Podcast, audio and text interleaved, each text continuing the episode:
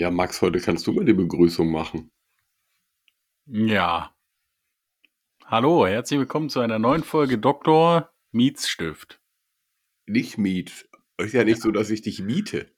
Ja, ist so. Das, das ich habe jetzt so oft Dr. Mietsstift gehört, dass ich äh, den Namen vergessen habe. Es ist Dr. Mietstift. Dr. Mietstift. Dr. Mietstift. Das, ja, egal. Ja, äh, dein Ausschlag ist größer, habe ich gehört heute. Ja, aber hier jetzt sieht er in dem äh, Aufnahmeding sieht er wieder normal klein aus. Aber warum hast du, hast du diesmal das Mikrofon nach vorne genommen? Nein, das habe ich schon beim letzten Mal gemacht. Ah, stark auf jeden Fall. Ja. Ja, heute haben wir zwei Themen vorbereitet und äh, also ich habe zwei Themen vorbereitet im Prinzip. Mhm. Und ein Thema wäre die Frage, wie wird man eigentlich Professor? Bei der letzten Folge oder in der davor hatten wir ja, wie wird man Doktor? Und weil der äh, Podcast ja Doktor Miet, äh, Professor Miet Stift, oh, wir machen einfach einen zweiten. Aber wir brauchen wir noch einen Professor. Nein, aber ich habe überlegt, das wäre ja noch interessant, wie man das wird, quasi. Ja.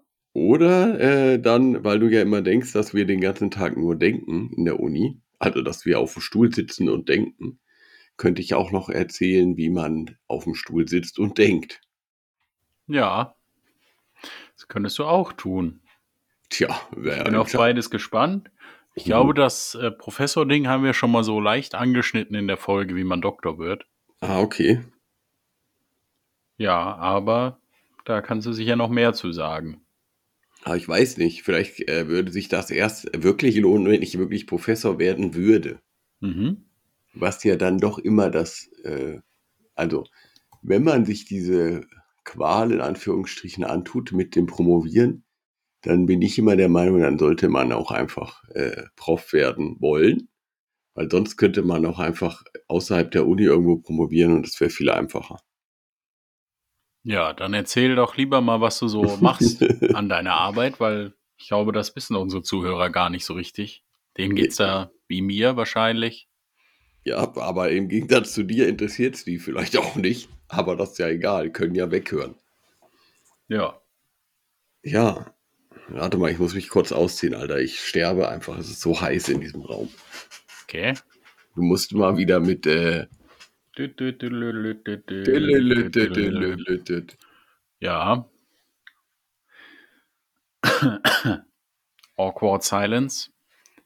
Wie lange braucht er eigentlich, um sich auszuziehen? Fragt man So. sich dann. ich habe nicht ausgezogen, aber du hättest, wenn du nichts gesagt hättest, wäre das natürlich rausgeschnitten worden. Wie wir in der letzten Folge schon festgestellt haben, werden lange Pausen nicht rausgeschnitten, sondern es gibt dann einfach eine lange Pause. Das war doch die Folge davor. Ich habe doch nur vergessen, den Haken zu setzen beim letzten Mal, beim vorletzten Mal. Beim letzten Ja, Mal wurde es rausgeschnitten. Wir benutzen ja ein englisches Programm, da funktioniert das natürlich nicht, weil wir machen ja eine deutsche Pause. Uh, und die ist besonders kurz. Nein, die versteht das Programm nicht. Vielleicht musst du sagen Pause. Ja. Heißt das Pause? Hallo? Ja, ne? Hallo, geht's jetzt weiter oder haben wir eine Pause? Ja, das weiß ich nicht. Aber Ja. ich trinke sogar einen Tee. Oh, schön. Ja, wegen englischer Pause. So, ich trinke ein Y. Das ist so unwitzig. Ja, Ja, ich überlege immer noch, was so eine englische Pause wäre, ganz typischerweise, aber es fällt mir einfach nicht ein. naja, Tee Ja, und so gut. kleinen Sandwiches. ja, ist irgendwie lame, oder? Oder sich beim, keine Ahnung, nach dem Fußball auf die Fresse hauen Pause. Aber Wow. Schneiden wir raus, oder? weiß ich nicht, warum. Weiß ich nicht. Wie schneidet man überhaupt? Weiß ich nicht. Ist ja nicht hier Dr. Meets Friseur.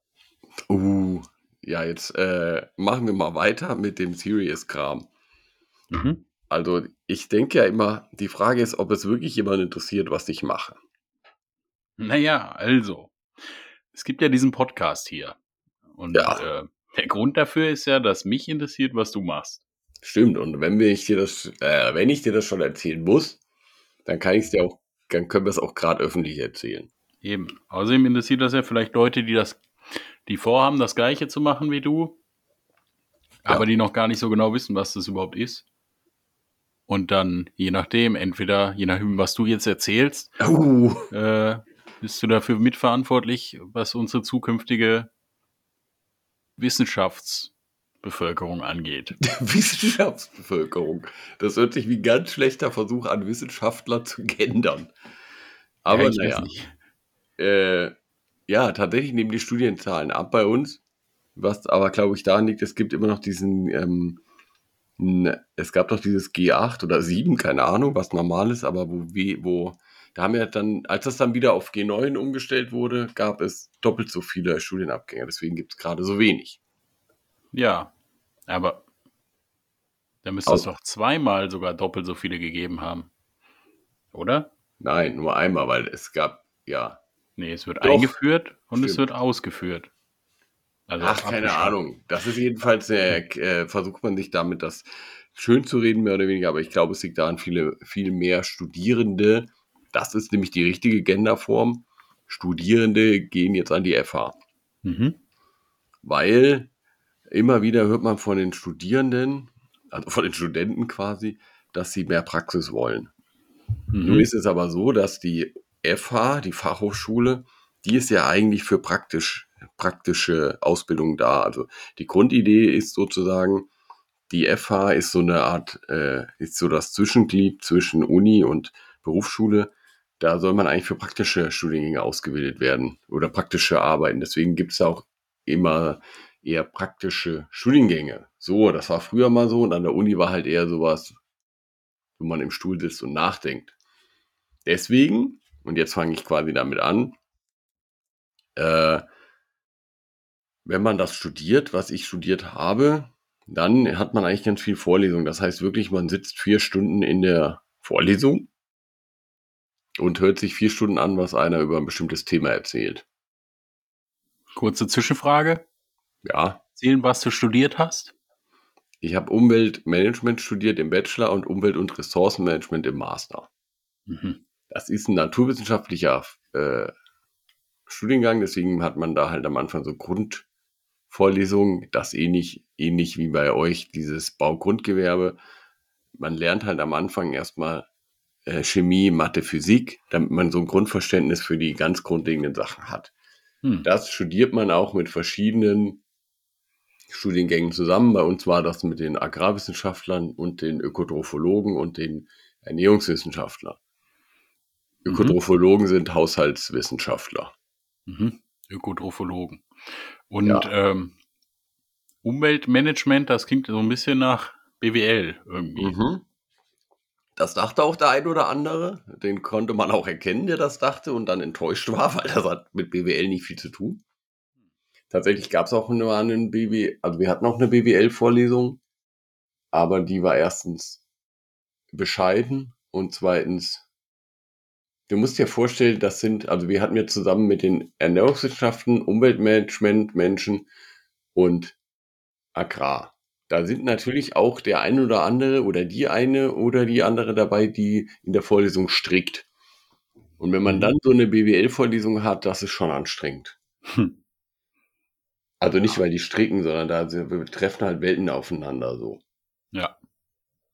So, jedenfalls äh, ist das Studiengang halt so aufgebaut, dass du am Anfang erstmal, äh, weil die Leute ja kommen von unterschiedlichen Schulen, damit du erstmal irgendwie so auf ein Level kommst, hat man erstmal so äh, Grundlagen wieder zusammen.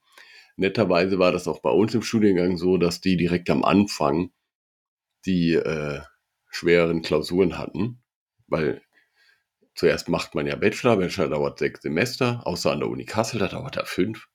Aber normalerweise dauert ein Bachelor sechs Semester, beziehungsweise ich glaube, das sind, warte, jetzt muss ich rechnen, 30. Really, Max? das sind 180 Credit Points. Das heißt, man äh, hat jedes Semester fünf Vorlesungen im Prinzip oder fünf Veranstaltungen und am Ende muss man fünf mal sechs Semester, also 300, äh, 30 Vorlesungen oder Veranstaltungen gehabt haben. So, Veranstaltungen deswegen, weil es gibt unterschiedliche Typen von Veranstaltungen. Zum Beispiel BWL ist einfach gewesen, da hast du vier Stunden Vorlesung. Da machst du einfach ein Semester lang von Oktober bis Februar, glaube ich, geht das Wintersemester. Da hast du jede Woche vier Stunden Vorlesung und hörst dir BWL an. Jede Woche einfach vier Stunden im Hörsaal, so wie man, wie du dir das wahrscheinlich vorstellst. Mhm. Und dann hast du danach eine Klausur, die dauert auch vier Stunden. Fertig. Da musst du halt alles lernen, was in diesen, äh, in dem Semester dran kam.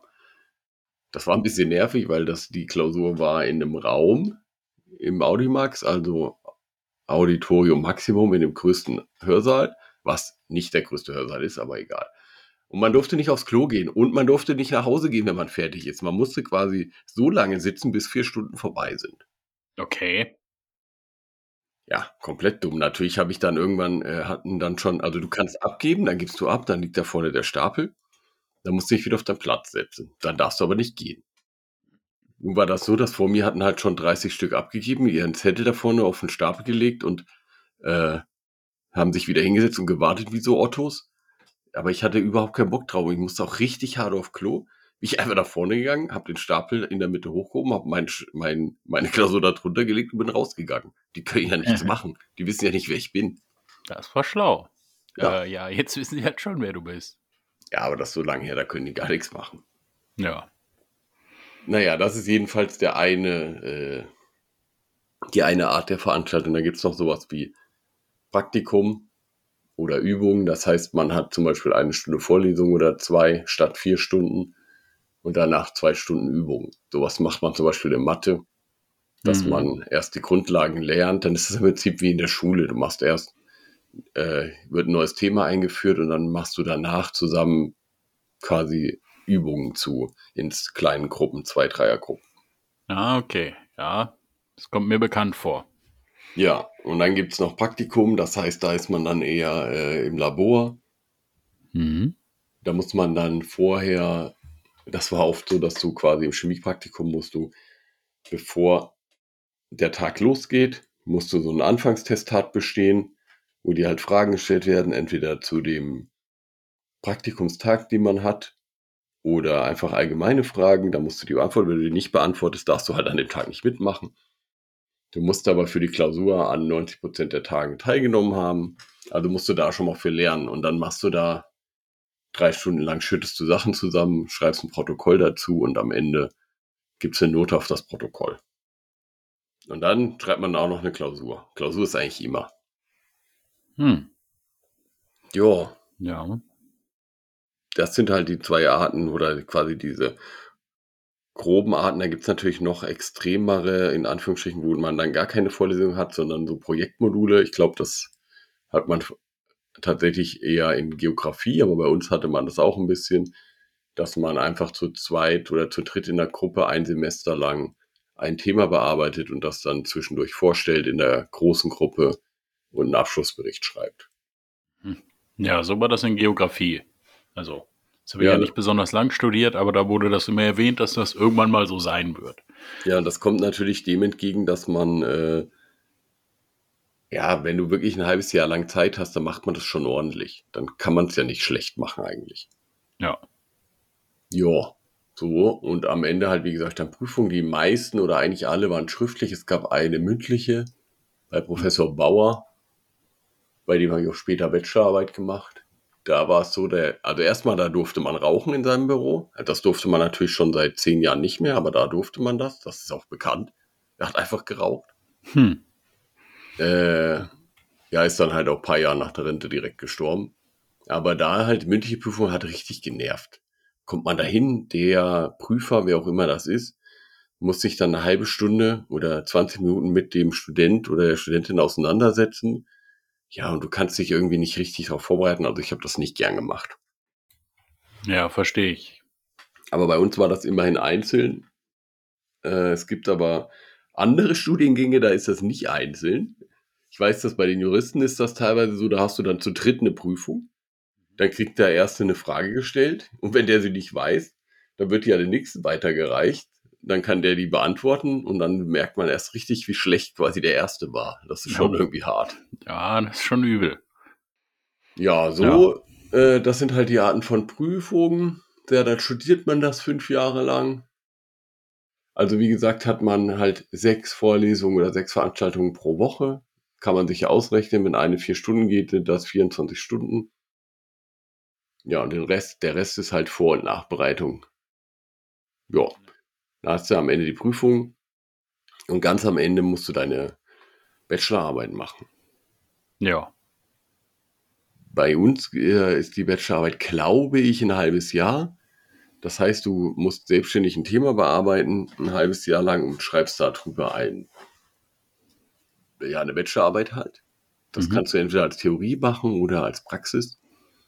Wenn du es als Theorie machst, dann sitzt du einfach wirklich zu Hause und liest Bücher oder Paper und schreibst dann halt am Ende eine Literaturarbeit. Aber in so einem Studiengang, wie ich ihn studiert habe, ist das eher so, dass man quasi was Praktisches im Labor macht. Ja, macht Ja. halt deine Versuche und dann nach sechs Monaten, beziehungsweise nach drei Monaten, glaube ich, hört man dann auf und schreibt die Versuche zusammen und dann gibt man am Ende eine Bachelorarbeit ab. Mhm. Ja, das sind so 30 Seiten. Wenn man die dann abgegeben hat, muss man sie dann noch nach einer gewissen Zeit, paar Wochen halt verteidigen. Dann hält man einen Vortrag darüber und kriegt Fragen gestellt. Ja. Das quasi, wie du es in der vorletzten Folge, glaube ich, erzählt hast. Genau. Ja. Und im Master ist das eigentlich alles dasselbe, nur dass es, äh, der soll einen dann noch mehr auf das wissenschaftliche Arbeiten vorbereiten. Also man kann mit dem Bachelor selbst schon arbeiten.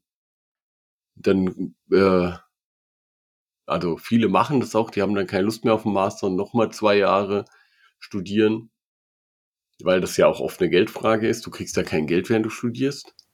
Außer du bist sehr arm, dann kriegst du BAföG. Äh, oder Stipendien. Sucht euch Stipendien, Leute. Die kriegt man echt relativ einfach. Äh, weiß man immer nicht. Man denkt ja, man muss super spezial sein, aber es gibt für alles ein Stipendium. Deswegen sucht euch Stipendien. Ja, und wenn man dann den Master macht, ich würde das auch immer empfehlen, weil ich auch mal, um wieder den Vergleich zu euch zu ziehen, ist, also zu dir, ist das, glaube ich, wenn du den Bachelor machst, dann ist irgendwann Schluss. Ob du in der Wirtschaft bist oder im öffentlichen Dienst, du kannst dann nur gewisse Aufgaben übernehmen. Ich glaube meistens jetzt, um äh, über Geld zu sprechen, beim öffentlichen Dienst ist für Bachelor, glaube ich, das höchste ist TV 10 und für Master ist eigentlich TV 13, also es sind dann drei Gehaltsstufen höher. Und in der Wirtschaft ist das genauso. Die stellen dich natürlich auch mit Bachelor an, klar, aber dann ist halt irgendwann Schluss. Und ich Ja. schätze mal, das ist so wie wahrscheinlich beim Meister oder so. Natürlich kannst du auch als Geselle oder als, wie hieß das, Hilfsarbeiter da, Ja. Hilfs, Hilfsarbeiten oder Baufach. Ausbaufacharbeiter. Ja, genau. Aber dann ist halt irgendwann Schluss. Dann kannst du halt nicht, weiß ich nicht, Vorarbeiter werden oder was weiß ich. Ja. Oder halt dann bei uns noch, aber Abteilungsleiter oder so. ja, es ist ja auch, Bachelor und Master sind ja einfach nur die englischen Wörter für Geselle und Meister. Ja, und natürlich gibt's dann auch immer, jemand kennt einen, der hat auch mit einem Geselle oder mit nur einem Bachelor, in Anführungsstrichen, ist der auch Geschäftsführer geworden. Ja, das gibt's. Aber das ist halt nicht die Regel. Ja. Deswegen würde ich empf- immer empfehlen, wenn man dann macht diese zwei Jahre länger, bildet euch fort, dann und wenn es im Zweifel ist, dass man weniger körperlich arbeiten muss oder so. Also nichts gegen körperliche Arbeit, aber einfach mit 65 noch äh, körperlich arbeiten ist halt schwierig. Ja, Ja, das stimmt. Außer man fängt erst mit über 30 an. so wie das ja beim Studieren ist auch häufig. Ja. Und auch, naja. Ja, und jetzt kann man natürlich, äh, wie gesagt, dieses Studium, da kann man ein bisschen rumpimmeln. Ja, Das kann man auch. Äh, aber man muss halt seinen Shit together kriegen und am Ende für jede, also eigentlich muss man für jede Prüfung schon zwei Wochen lernen. Wenn man die gut machen will. Also zwei Wochen, nicht zwei Wochen mal ein bisschen, sondern einfach zwei Wochen durchgehend lernen. Ja, ich erinnere mich da noch, als du da, zu deiner Zeit, da haben wir ja auch schon täglich äh, gezockt oder irgendwas oder geredet und dann war es immer so zwei Wochen Funkstille vor Prüfungen. Da war Ja. dann wirklich 20 Stunden am Tag lernen oder 16. Und Dann machst du einfach nichts mehr außer lernen, das stimmt schon. ja, Also, oder aber, und das kann man natürlich, muss ich auch sagen, man kann sich das Lernen auch ein bisschen erleichtern, indem man vorher halt, äh, was klappert eigentlich bei dir andauernd? Ja, geh einfach nicht drauf ein. Warum? Das fragen sich ja alle. Nein, das wird immer einfach rausgeschnitten. Nur die Gespräche danach über das Geräusch an sich nicht. Ach so. Ja, okay, dann klapper weiter. Die, äh, wenn man während der, der Semestervorlesungszeit quasi schon immer die Vorlesung nachbereitet und vorbereitet. Ich vergleiche das mal wahrscheinlich wie, ich weiß nicht, ob ihr irgendein Heft schreiben müsst oder so. Ja, Berichtsheft. Ja, und wenn man das halt immer direkt äh, macht, da hat man natürlich weniger Arbeit am Ende. Ja.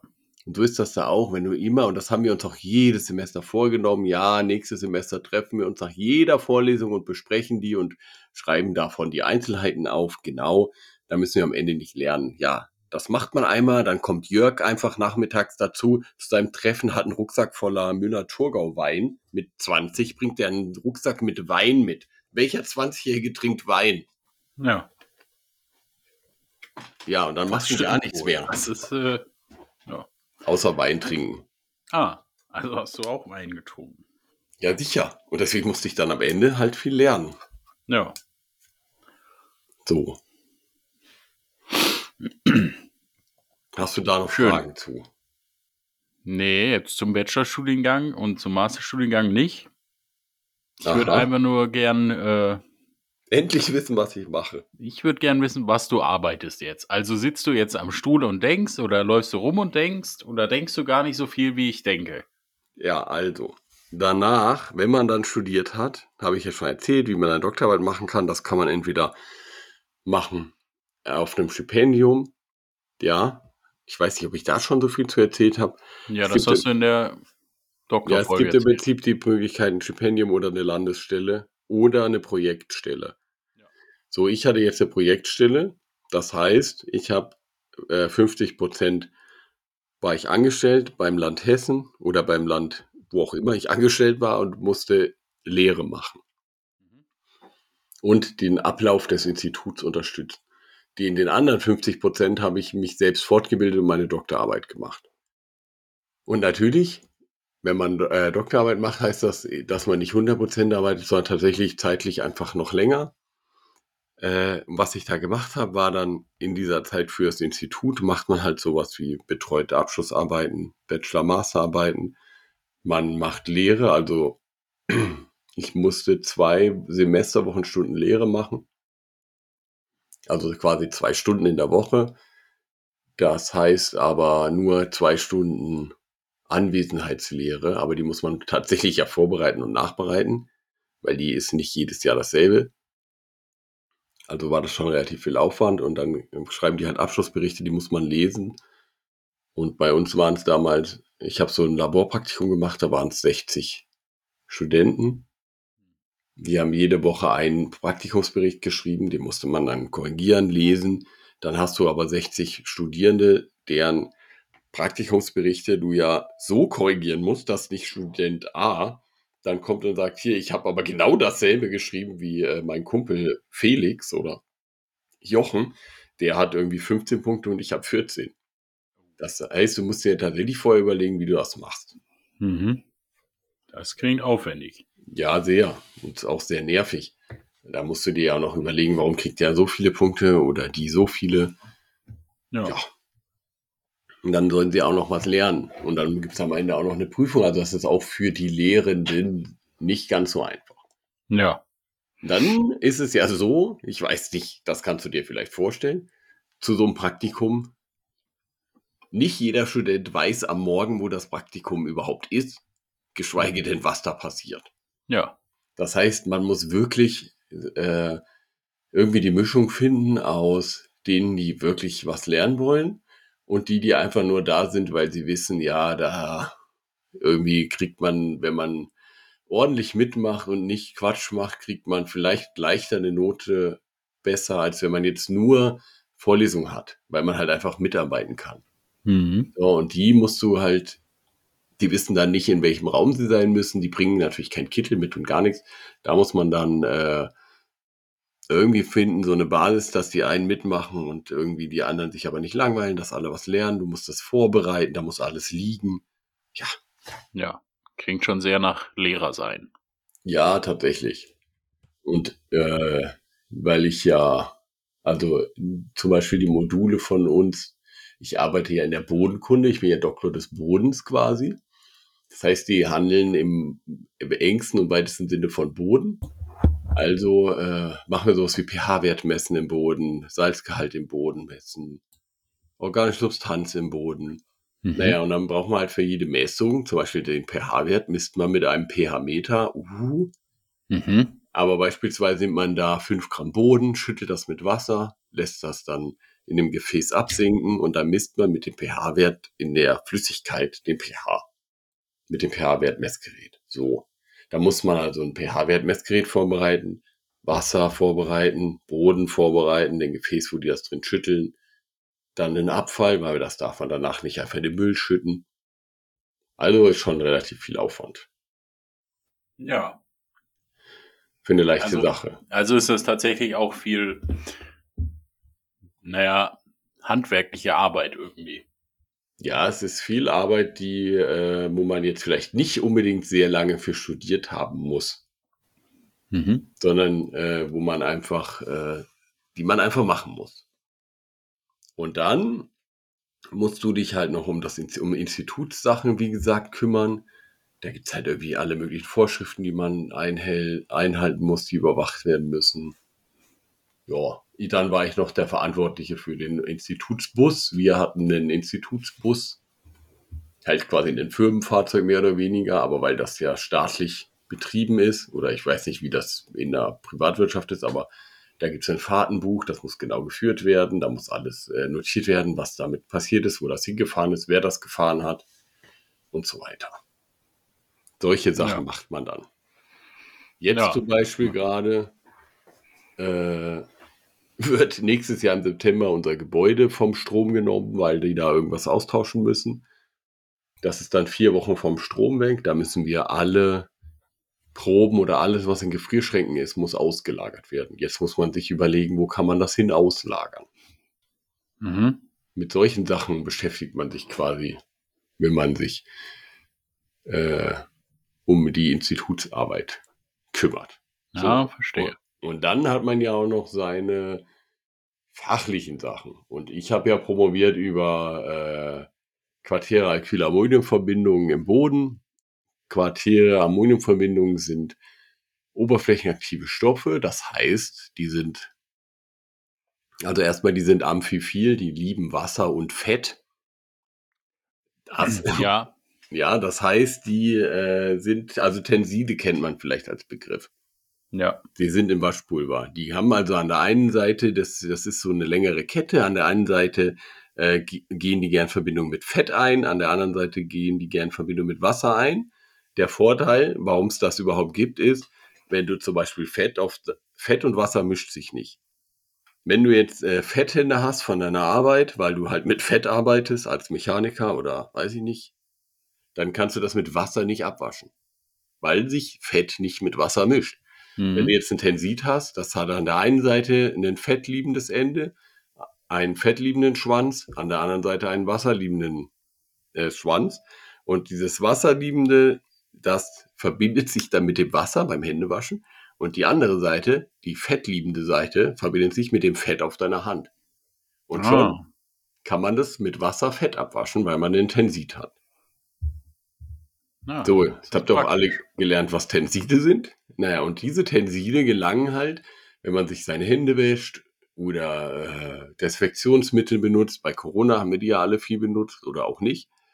Dann gelangt das über die Kläranlage, beziehungsweise über deinen Abfluss. Du spülst das runter, das kommt in die Kläranlage, das löst sich aber nicht auf, wird nicht abgebaut oder sehr wenig. Dann kommt das in der Kläranlage an. Mhm. Die Kläranlage ist aber nun vor ich glaube 150 Jahren haben die so die ersten Kläranlagen gebaut. Die ist nicht erfunden worden, um diese Tenside abzubauen, sondern eher um halt Scheiße rauszufiltern. Mhm. Äh, und die Tenside bauen sich da also nicht ab, weil Mikroorganismen bauen die nicht so, so viel ab. Also teilweise schon, aber es gibt ganz unterschiedliche. Und ein Teil davon bleibt einfach übrig. Der geht in die Kläranlage rein, genau wie viele Medikamente und kommt hinten wieder raus. Kannst du die Kläranlage mehr oder weniger sparen. Und das geht dann bei uns hier, wo ich wohne, in den Fluss oder eigentlich überall geht es dann in den Fluss. Die Tenside sind noch drin, also sind die Tenside im Prinzip am Ende im Fluss. Und dann bewässern die Landwirte mit dem Flusswasser ihre Felder und schon ist es auf dem Boden. Oder der Fluss überschwemmt und die Tenside sind auf dem Boden. Oder aus der Kläranlage ein bisschen, was bleibt nämlich doch in der Kläranlage hängen, nämlich im Klärschlamm. Und der Klärschlamm wird dann als Dünger auf die Felder gefahren. Und da hat man eben die Tenside und ganz viele andere toxischen Stoffe, also giftigen Stoffe, auf den Feldern. Ja, ich hab, heute habe ich bei äh, Deutschlandfunk oder HR Info gehört, dass ähm, großes Problem auch so Schmerzmittelsalben sind. Ja, Diclofenac. Ja, weil da schmierst du die auf die Haut und dann bleibt das meiste davon auf der Haut und dann wäscht es ab und dann geht es denselben Kreislauf. Richtig. Und wenn du dann jemand bist, der allergisch auf Diclofenac ist und Wasser trinkt, ist das wohl ungeil. Ja, oder wenn, wenn du ein Alligator oder ein Fisch bist, hast du einen kleinen Penis. Weil tatsächlich ganz viel Antibabypille einfach in den Gewässern ist, dadurch. Und halt bei den Fischen und Alligatoren die Geschlechtsteile verkümmern lässt. Das ist ärgerlich. Das ist bitter. Und teilweise vermehren die sich dann halt nicht, weil es nicht mehr so gut geht. Ja. Und äh, es gibt halt auch noch, also bei den Tensiden ist das so, die werden tatsächlich teilweise abgebaut, aber es gibt noch ganz, es gibt viele andere Stoffe, die gehen einfach durch deinen Körper 100% durch, entfalten ihre Wirkung und werden aber 99% wieder ausgepinkelt. Und das mhm. landet alles in der Kläranlage und dann auf den Feldern und am Ende auf eurem Essen. Das ist ja. jetzt aber erstmal nicht so schlimm, weil wenn du halt äh, Diclofenac fratzt, dann passiert dir nichts. Dann hast du halt weniger Schmerzen im Zweifel. Ja. Aber es ist, also, es ist nicht cool, aber es ist jetzt nicht so krass schlimm erstmal auf den ersten Blick. Ja. So. Aber ich habe mich dann damit äh, halt beschäftigt, was passiert mit den Tensiden, wenn die im Boden landen und äh, was haben die da vor allen Dingen für eine Auswirkung auf die Mikroorganismen. Weil man kann sich jetzt vorstellen, wir haben hier unsere Desinfektionsmittel benutzt, dann gehen die Desinfektionsmittel eben über die Toiletten und die Kläranlage landen die dann am Ende auf dem Feld. Da gibt's aber auch Mikroorganismen. Im Boden leben ganz viele Mikroorganismen, Bakterien, Pilze.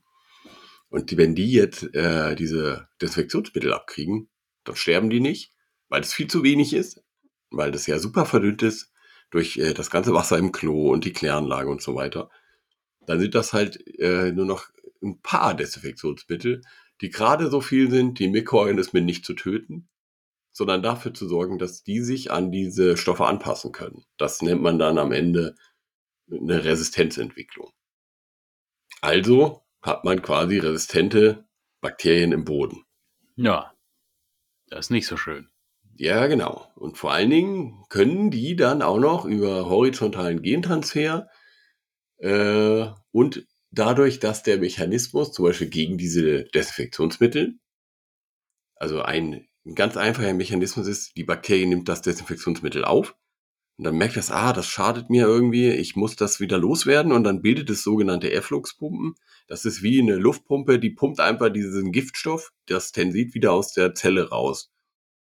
Und dieser äh, Mechanismus funktioniert auch gegen andere Sachen, zum Beispiel gegen Antibiotika. Und dann kann quasi eine Bakterie, die lernt jetzt durch die Tenside, ah, ich muss das rauspumpen, ich muss hier so Pumpen entwickeln, das steht auf meinen Genen, wie das geht, okay, ich pumpe das alles schnell raus, dann macht die das. Und im nächsten Schritt kommen dann Antibiotika, du isst dann zum Beispiel deine Gurke, die auf dem Feld gewachsen ist und nimmst aber gleichzeitig noch Antibiotika, weil du eine Lungenentzündung hast, denkst dir aber, oh gut, Salat, gesund.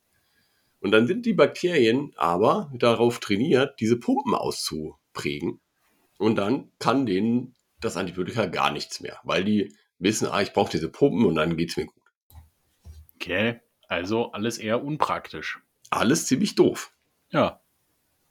So, also, die, meine Doktorarbeit ging quasi über Resistenzentwicklung bei Mikroorganismen, die in Kontakt mit Desinfektionsmitteln waren. Im Boden. Mhm. Und mhm. das Ganze auch noch, damit es ein bisschen spannender ist, in Mexiko. Ah. Deswegen da- auch dein, dein Spoiler letzte Woche. Hasta luego. Richtig. Das Und- heißt, Das heißt, äh, auf Wiedersehen. Und jetzt arbeite ich, äh, also beziehungsweise die Doktorarbeit habe ich dann über Böden in Mexiko gemacht. Das erzähle ich aber noch mal beim nächsten Mal, falls Mhm. ich nicht zu viele Leute vergrault habe. ach Quatsch. Und äh, da habe ich dann quasi in meiner Postdoc-Phase, Post heißt danach und Doc halt, also ich bin jetzt quasi nach meiner Doktorphase, die ersten vier Jahre nach der Doktorarbeit nennt man Postdoc-Phase, ähm, beschäftige ich mich eigentlich mit dem ähnlichen Thema, nur diesmal direkt mit Antibiotika. Aha. Aber auch in äh, den Böden von Mexiko. Vor allen Dingen in den Böden von Mexiko-Stadt. Deswegen kann ich euch nächste Woche erzählen, wie ist Mexiko-Stadt generell? Fahrt da mal hin oder nicht? Das weiß man noch nicht, wie ich das finde. Und was haben Desinfektionsmittel, Antibiotika, also Desinfektionsmittel und Antibiotika mit mexikanischen Böden zu tun? Mhm. Da bin ich mal gespannt. Da sind wir aber alle gespannt. Ja, ich bin wirklich gespannt. Ja, ich nicht, ich kenne es ja schon. Ja. So, Max, So, was hast du jetzt noch zu erzählen? Und hast du noch Fragen zur Resistenz gehen? Wenn ihr Fragen dazu habt, fragt mich. Schreibt in den Chat. Was auch immer. Schreibt Max eine Nachricht, schreibt mir eine Nachricht. ja. Ich persönlich hatte jetzt erstmal keine Frage, weil es ja nächste Woche quasi eine Fortsetzung davon gibt. Ja, Da würde ich Und? mir fachspezifische Spach Putzenpullover. Putzenkollover fragen, also sp- fachspezifische Fragen würde ich mir für nächste Woche aufheben Ja. und dann in einer Art kleinen Fragerunde an dich äh, stellen. Ja, ihr könnt mir ja mal äh, irgendwie zukommen lassen, ob dieses, äh, diese Fachsachen, ob das jetzt total langweilig war oder totaler Bullshit, ob es keinen interessiert. Äh, kannst du mir ja auch noch mal Privatrückmeldung geben, Max? Äh, weil ich, das wollte ich schon immer machen. Ich finde es wichtig, dass wir Wissenschaftler, also ich arbeite ja an der Uni mit lauter Profs und äh, Doktor und äh, Professor, Doktor, schlag mich tot. Die kochen alle ihr Süppchen und erzählen was von äh, hydrophoben, hydrophilen Teilen und äh, Predicted Environmental Concentration, was das für Auswirkungen hat und wie schlimm das alles ist. Aber am Ende versteht es keiner. Man muss es mal auf einen einfachen Nenner bringen, damit auch fachfremde Leute verstehen, warum ist eigentlich eine Antibiotikaresistenz schlimm? Wie, wo kommt die eigentlich überhaupt her, zum Beispiel? Und das macht mir Spaß und finde ich wichtig, dass die Leute das verstehen. Ich will verstehen, was ist eine Fette und genauso gut will ich den Leuten beibringen, was ist eine Antibiotikaresistenz, wie funktionieren die Mechanismen und wo kommen die her? Als Beispiel nur. Also bringt die Wissenschaft doch zu den Leuten, damit sie die verstehen und sich nicht nur denken, zu Recht, oft, wirklich, laber nicht, wen interessiert's. Ja. Schönes Statement für den Schluss, würde ich sagen. Ja, Es hat mir heute viel Spaß gemacht. Ich habe einiges gelernt, was ich tatsächlich noch nicht wusste.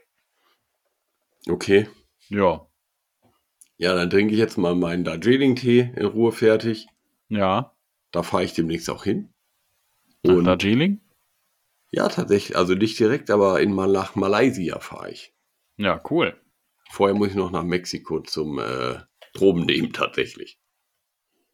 Ja. Aber ich würde sagen, wir machen mal die Klappe zu. Ja. Äh, willst du. Ja, soll ich, ich moderiere dann noch ab oder wie oder was? Ja, Oder äh, ja. Dann vielen Dank fürs Zuhören. Wir sehen uns nächste Woche. Und ähm, wie ich heute gelernt habe, äh, hasta luego.